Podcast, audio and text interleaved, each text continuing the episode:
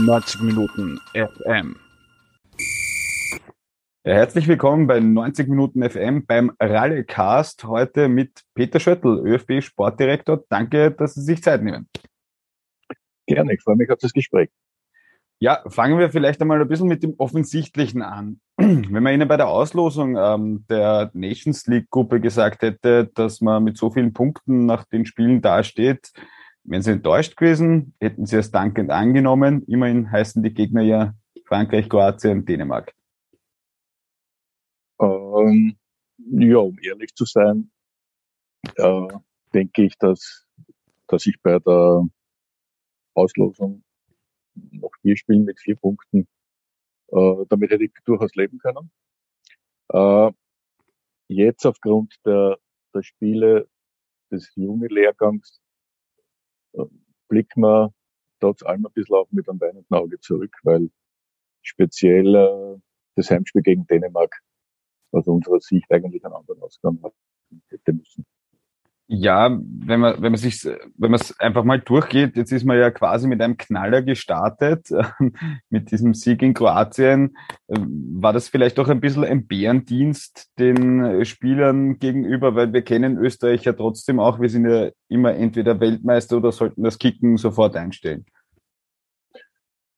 Mm, naja, man muss ja, wenn man es wirklich jetzt im Detail analysiert, muss man sagen, äh, dass wir das Spiel in Kroatien ja nicht gut begonnen haben. Also die ersten 20 Minuten waren ja äh, eigentlich nicht so, dass man da drauf kommen hätte können, dass wir das Spiel 3-0 gewinnen.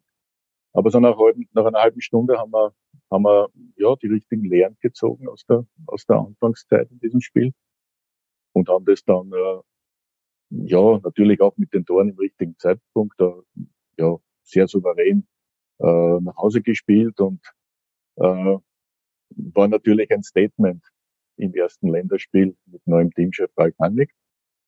Und äh, ja, hat uns natürlich allen äh, sehr, sehr gut getan und, und war dann natürlich auch wichtig äh, für die zwei Heimspiele, die danach gekommen sind. Ist dieses In-Game-Coaching auch etwas, was, wo man gewusst hat, dass das Ralf Rangnick macht? Weil ähm, das äh, war ja Franco Fodas Sache nicht ganz so, beziehungsweise gibt es Trainer, die machen das gerne und es gibt Trainer, die machen das nicht so gerne. Ja, also das, äh, das hat ja jeder, jeder, jeder Trainer, wie jeder Mensch hat seine Stärken und Schwächen. Es ist definitiv eine, Stärke von, von Ralf, dass er, dass er eben rasch reagiert gemeinsam mit seinem Trainerteam natürlich. Die äh, sind ja auch äh, richtig, richtig gute Leute in seinem Staff. Na, also das war, das war ganz sicher ganz, ganz wichtig und äh, hat dann dazu geführt, dass die Mannschaft dann auch äh, in die beiden Heimspiele mit, mit viel Selbstvertrauen gegangen ist und, und äh, ja, speziell gegen Dänemark äh, ja auch, auch äh, eindeutig besser war wie der Gegner, auch wenn das Ergebnis am Ende ein anderes war. Äh, bevor wir uns diese Spiele gegen Dänemark genau anschauen, äh, weil, weil die sind, glaube ich, für, für uns hier in Österreich ganz wichtig, vielleicht noch äh, das Duell mit Frankreich, äh, wenn ich gegen so einen Hochkaräter spiele, wir haben jetzt dann äh, auch ein Testspiel gegen Italien, neben den regulären Spielen, wenn ich wirklich gegen so eine Top, Top, Top, Top, Top Nation spiele, ähm, wie, wie geht man das da dann eigentlich an? Ich meine, regierender Weltmeister ist was, was ist da eigentlich von vornherein möglich? Das wäre ja, und ich sage das jetzt bewusst so, als ob ich als Schweizer Zweitligist gegen einen österreichischen Bundesligisten spielen würde, eigentlich ein Spiel, das ich nie gewinnen kann, oder? Naja, wir wissen, dass es, dass es möglich ist. Aber äh, also das ist schon, das finde ich schon sehr bemerkenswert, die Herangehensweise äh, von Ralf äh, bei den Lehrgängen und, und vor den Spielen, dass äh, ja, wir natürlich den Gegner speziell natürlich, wenn es um Gegner wie Weltmeister und Vize-Weltmeister geht, natürlich sehr respektieren, aber äh, ja, uns, uns sehr auf uns selber fokussieren und, und einfach äh, sehr überzeugt sind von dem, äh, was wir tun können, um dieses Spiel zu gewinnen. Also wir reden auch bewusst von Gewinnen und mhm. nicht von gut ausschauen und äh, ein gutes Ergebnis erzielen. Und äh, ja, das ist auch was, was, was Ralf sehr, sehr authentisch vermittelt. Also er ist äh, überzeugt von der Qualität der Mannschaft. Äh, er oder eher gemeint mit dem Trainerteam bereiten die Spieler eben sehr, sehr klar auf ihre Aufgabe vor, dass wir eben genau wissen, äh, was zu tun ist. Ja, klassisch, wenn du den Ball hast, wenn du den Ball nicht hast, das, äh, das vermittelt einfach sehr, sehr glaubwürdig und, und äh, ja, bin, bin da sehr beeindruckt auch. Äh, Angst in dem Sinn gibt es nicht. Wie gesagt, wie das Spiel, wie das Spiel ausgeht, wird man dann nicht sehen, aber äh, es war auch jetzt in den letzten Tagen äh, ist mehr, mehrfach von Ralf gekommen, auch in Interviews, die ich gehört habe, dass er gesagt hat, okay, wir haben im Juni vier Punkte gegen die zwei Gegner gemacht. Und äh, ja, wir wollen so viele Spiele wie möglich gewinnen in der Gruppe und, und, und das ist die Herangehensweise von, von ihm und das äh, äh macht natürlich auch was mit, mit den Spielern und mit der Mannschaft. Wie detailliert geht man da wirklich auf den, auf den Gegner auch ein? Ähm, wie gesagt, es gibt Trainer, die lassen beispielsweise in der Offensive mehr, mehr Freiheiten. Es gibt Trainer, die sind sehr akribisch. Da fällt, glaube ich, auch Ralf Rangnick drunter, dass er den Leuten sehr eng mitgibt, was die Aufgabe sind. Wie detailliert gehe ich da rein, vor allem auch bei Spielern, die eh jeder kennt? Also ich, ich, ich kenne natürlich äh, viele Trainer, auch, auch bei mir im Haus und ich weiß auch selber, wie ich an, an, an meine Dinge herangegangen äh, bin. Äh, ich finde es relativ wenig, dass wir uns um den Gegner kümmern. Wir, wir wissen, dass Frankreich, Kroatien, Dänemark Weltklasse-Spiele in den Reihen haben. Wir kennen natürlich die Muster, aber das wird jetzt nicht ständig äh, äh, vor der Mannschaft ausgebreitet, sondern es geht wirklich darum, was wir tun wollen, wie wir auftreten wollen. Es geht wirklich sehr, sehr stark um, um unseren eigenen Auftritt. Weil wir auch wissen, dass wir äh, das Potenzial haben, äh, ja, für jede Mannschaft, äh, also jede Mannschaft auf alle Fälle sehr unangenehm, für jede Mannschaft sehr unangenehm zu sein. Aber natürlich, dass wir dann auch spielerische Qualität haben, äh, dass wir diese Spiele auch gewinnen können. Das ist natürlich leichter gegen, gegen Teams, die sich äh, zuletzt im WM-Finale gegenübergestanden sind. Kommen wir auf die Dänen zu sprechen. Gegen die haben wir jetzt eigentlich schon äh, öfters gespielt. Es gab äh, keine positiven Ergebnisse, wenn man es jetzt äh, in Punkten runterrechnet. Ich, ich habe immer wieder so das Gefühl, wenn ich, wenn ich, wenn ich lese und wenn ich, wenn ich mit Leuten spreche, die, die sich die Spiele auch anschauen, es ist ein bisschen ärgerlich, weil Dänemark ist von den Einwohnerinnen und Einwohnern her ein bisschen kleiner sogar als Österreich. Ähm, sie haben jetzt kein Red Bull Salzburg, das seit Jahren Champions League Gruppenphase spielt. Ähm, ja, mögen sie da und dort den einen Spieler haben, der noch mehr bei einem großen Club spielt, aber irgendwie sind sie doch auf unserer Augenhöhe. Was, was, was machen die anders? Was machen die eigentlich, muss man sagen, besser? Also Dänemark ist für mich fast, fast äh, das spannendste Land äh, im Fußball, weil alles, was Sie gesagt haben, ist, ist richtig. Äh, möchte sogar ein bisschen ausholen.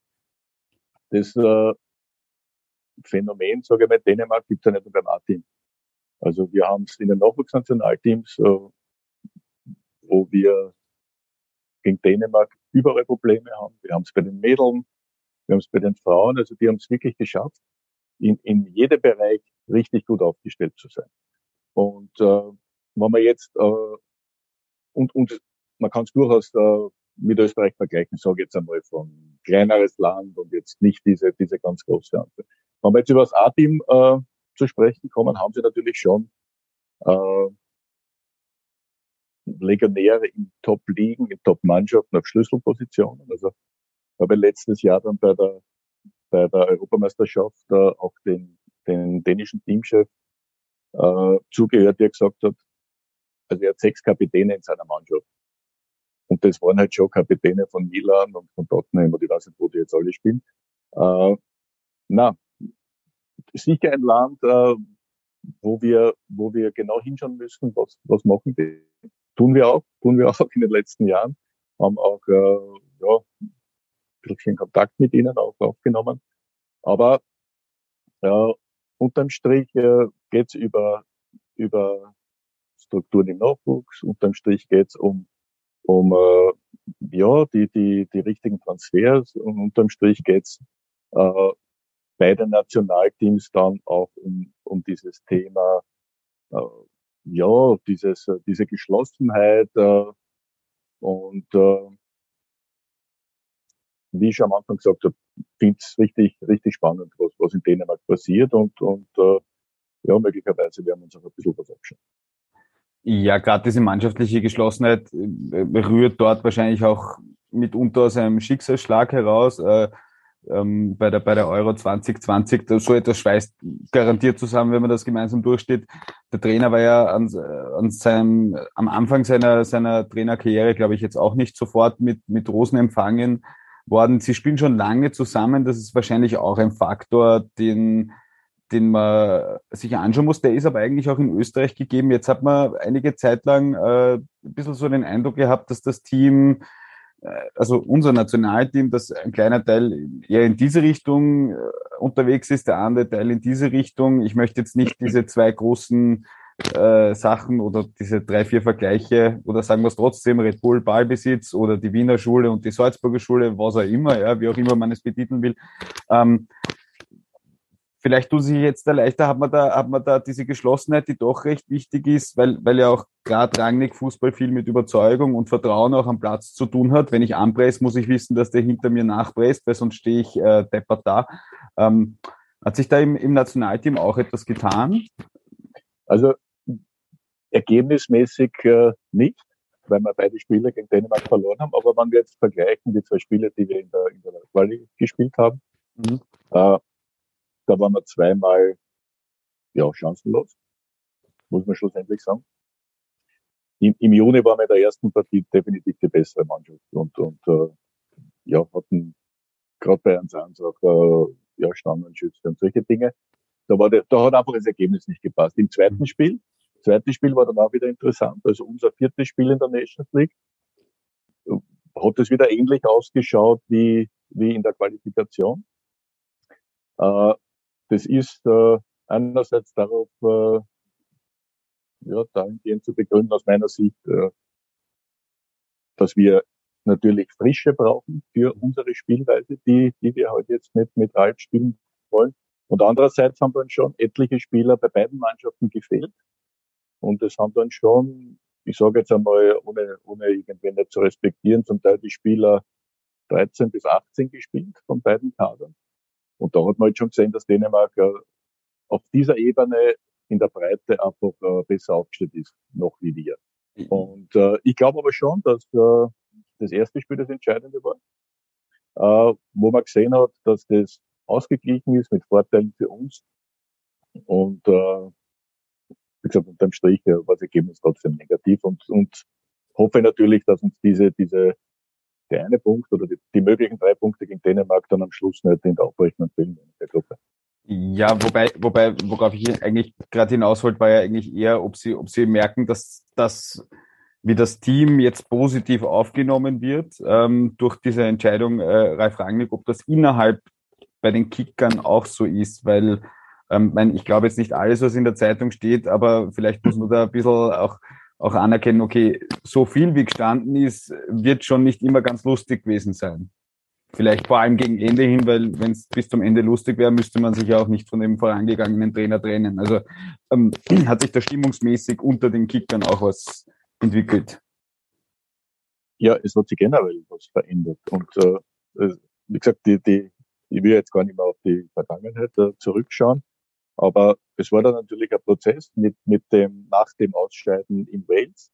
Äh, wissen wir ja alle, dann, äh, ja, der, der, der April eigentlich, äh, ja, war dann dazu da, einen neuen Teamchef äh, auszuwählen. Das, das ist dann passiert mit Ralf Rangnick und mit Lars Kornetka. Danach sind noch äh, Bruno Zinel und Peter Berthold äh, dazugekommen in dieses Team und dann war ja Ralf immer noch äh, Trainer von Manchester United. Das darf man ja nicht vergessen, man vergisst ja das so rasch. Und äh, wir haben in der Phase im Mai äh, eigentlich wirklich nur das Notwendigste kommuniziert, weil wir halt einfach Respekt gehabt haben vor der Aufgabe, dass er natürlich in Manchester United seine Zeit ordentlich zu Ende führen will. Und war auch in Wahrheit dieser, dieser erste Tag in Bad Tatzmannsdorf mit dieser Pressekonferenz, wo er präsentiert wurde, und am Abend dann auch mit dem ersten Zusammentreffen mit, mit seinem Staff und mit, mit seiner Mannschaft. Also das war schon bemerkenswert für mich. Ich weiß nicht, ob Sie bei der, bei der Pressekonferenz dort waren oder, oder, oder nicht. Also er hat vom, ja, mit den ersten Worten, mit seinen ersten Ausführungen, äh, hat er einmal, ja, alle dort sehr beeindruckt, Journalisten beeindruckt, ihnen zum Teil Fragen vorweggenommen äh, in seinen Statements. Also habe ich so in der Art und Weise auch noch nicht erlebt, äh, wie überzeugend äh, jemand bei seinem ersten Auftritt sein kann. Und ähnlich war es dann am Abend. Also er hat äh, ja zuerst war vom Betreuerteam seine seine seine Pläne, seine Richtlinien dargelegt und hat dann ganz klar von der Mannschaft gesprochen. Und äh, ja, ich, ich denke, dass das, dass er einfach fachlich so so außer Frage steht und äh, durch seine Klarheit und durch seinen Optimismus natürlich sofort alle mitgenommen hat.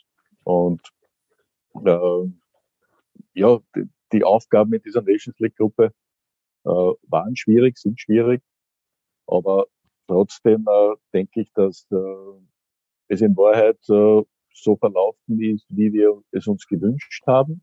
Darum war es mir auch so wichtig, dass äh, der neue Teamchef äh, dann auch diese vier schweren Spiele im Juni schon mitnimmt, weil das natürlich ganz, ganz wichtige Erkenntnisse sind für die, für die speziell für die Qualifikation nächstes Jahr, die wir natürlich äh, positiv gestalten müssen.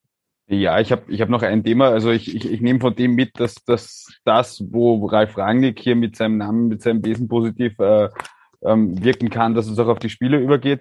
Ähm, man sagt jetzt immer, und jetzt möchte ich nochmal ganz kurz auf die Spieler zu sprechen kommen, weil sagt ja, man sagt ja immer so, ja, der Trainer denkt an die nächsten drei Spiele, der Sportdirektor an die nächsten äh, drei Monate. Sie müssen jetzt sechs Monate in die Zukunft schauen, nämlich bis zu den Euro-Qualifiers. Natürlich ist das mit diesem, mit dieser Hintertür ähm, ähm, Nations League plus 24 von 54 Mitgliederverbänden natürlich eine enden wollen schwierige Aufgabe bei der Euro 224 dabei zu sein. Aber jetzt haben wir, jetzt hat der Martin Hinteregger die Karriere beendet. Alex Dragovic ist jetzt auf Abruf dabei. Andere Leute, also der, ähm, Jules Baumgartlinger auch, der wird dann wahrscheinlich schon zu alt sein. Alaba geht mit 30 Grad noch, Anautovic ist Anautovic. Also ich glaube, solange er, solange er sich bewegen kann, wird er sich selber hinsteppen. Aber sprechen Sie da auch schon dahingehend, dass man sagt, okay, aber März 2023 sollten wir gewissermaßen einen Grundstock haben, so schade es dann vielleicht ist für einen Andy Ulmer, für einen Julian Baumgartlinger, weil man muss halt eben an die Euro in Deutschland denken. Ja, und die Euro in Deutschland ist im Sommer 24. Ne? Also man muss ja das hochrechnen. Ne?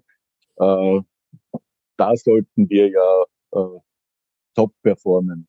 Natürlich müssen wir uns vorher qualifizieren. Aber das Ziel ist es natürlich, äh, da äh, mit Spielern äh, dort aufzutreten, ja, wo man, ja, wo man das gar nicht überrascht, sondern wo wir einfach richtig gut, äh, gute Leistungen bringen wollen, so weit wie möglich zu kommen. Aber das war auch vom, vom Ralf in den ersten Gesprächen ganz klar Thema. Wie alt sind denn die Spieler dann in zwei Jahren? Also es ist jetzt gar nicht darum gegangen, über 23 zu reden, sondern okay, bei der Euro haben wir die Spiele in dem und dem Alter. Und, und das war ja natürlich immer seine Herangehensweise. Äh, ändert aber nichts, wenn jemand äh, einfach Top-Leistungen bringt. Äh, es auf der einen oder anderen Position einfach, einfach eng ist.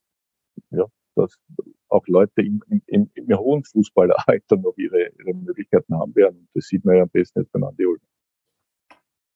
Aber das heißt im Endeffekt, äh, wenn wir Idealfall niemand verletzt sich und wir sehen das gerade bei einigen Spielen wie Kalajdzic, die ja wirklich Pech haben. Ähm, ähm, Im Idealfall sollte man in den nächsten paar Monaten zumindest gedanklich die Leute beieinander haben, die dann 2024 angehen. Genau, und, und äh, wir haben ja jetzt im, im November wieder nach langer Zeit einen Lehrgang, wo es Freundschaftsspiele gibt. Und ich denke, dass das auch eine Möglichkeit sein könnte, dass sich der Teamchef das eine oder andere anschaut. Jetzt ist es schon so, dass dass wir natürlich alles unternehmen wollen, um, um in der, in der Nations League Gruppe A zu bleiben. Und äh, deswegen ist jetzt äh, bei dem Lehrgang definitiv keine Zeit für Experimente. Okay. Also, ich war das. Das gut. Dann perfekt. Dankeschön und Entschuldigung nochmal wegen der äh, technischen Verzögerung. Da, dafür habe ich, dafür habe ich großes Verständnis. okay, perfekt. Okay. Tschüss. Danke. Tschüss. Ja.